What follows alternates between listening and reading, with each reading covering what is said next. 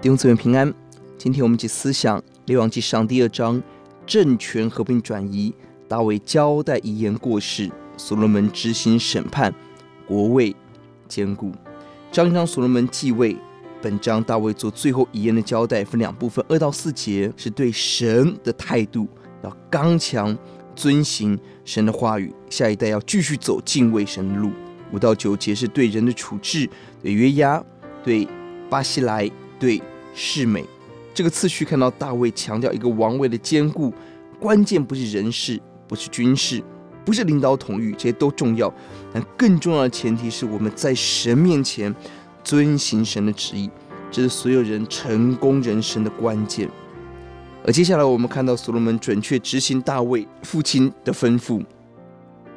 很可惜，他没有遵行父亲对神的态度的教导。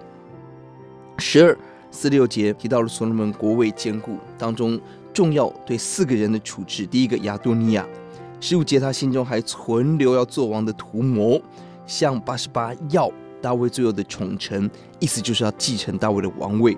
所罗门因此杀掉亚多尼亚。第二个亚比亚，他参与在叛变当中，而所罗门革除。他大祭司的职分，一方面是对亚比亚他的刑罚，二方面是神的执行对以利家的审判。弟兄姊妹，每一个圣职是神极大的恩典，践踏圣职就有被神践踏一途。第三个是约押闻讯躲起来，躲在祭坛旁边，期待如同第一章亚多尼亚得着赦免，东山再起。在这时候，所罗门没有放过约押，祭坛是为无意犯罪的人预备的。但约押故意犯罪杀人，所罗门在杀约押前强调：约押杀亚尼尔、杀亚玛撒，罪无可赦，杀掉约押。最后一个是世美，用限定居住在耶金来就近管理，考验他的顺服。而世美明知故犯，违背约定，离开耶金，他的自大因此受罚，罪有应得。钥节在第二节、第三节，我现在要走世人必走的路。